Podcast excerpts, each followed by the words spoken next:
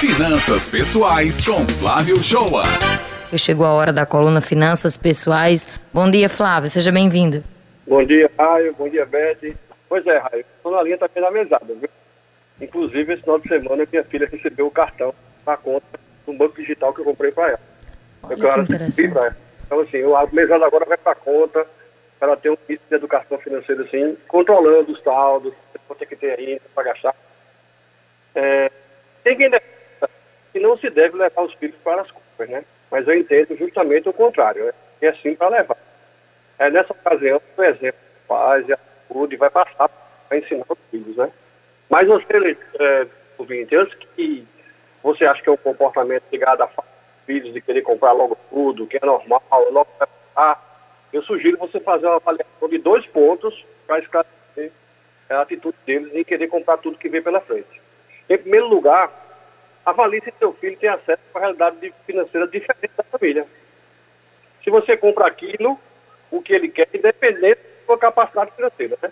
O consumo está tá de acordo com o recurso da família, com o poder aquisitivo da família. Embora eu possa reconhecer que é o seguinte, nós temos a mania de querer oferecer aos nossos filhos algo maior e melhor daquele que recebemos dos nossos pais.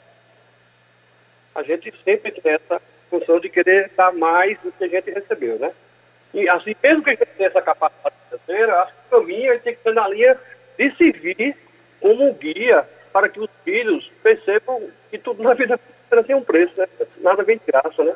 Tem um esforço, tem uma renúncia a ser feita, né? Esse é o primeiro ponto, tá? É, você passa para o seu filho uma realidade financeira, ou ele vive uma realidade diferente da sua, ou da família. E segundo é, seu filho precisa conhecer qual é a origem do dinheiro da família. É definitivamente a principal razão para de ver né?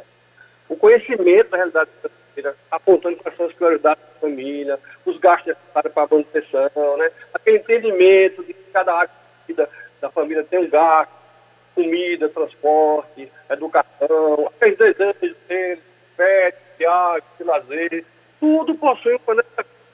Uma quantia pré-estabelecida, e que o recurso do pai, da mãe, de papai de mamãe não é infinito. A gente tem um limite, tá?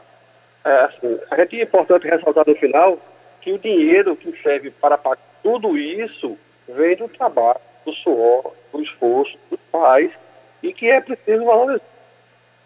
Acho que essas são medidas que a gente deveria passar para os filhos, é, sendo, por último, né, o mais importante, ali a relação que tem com o filho, né?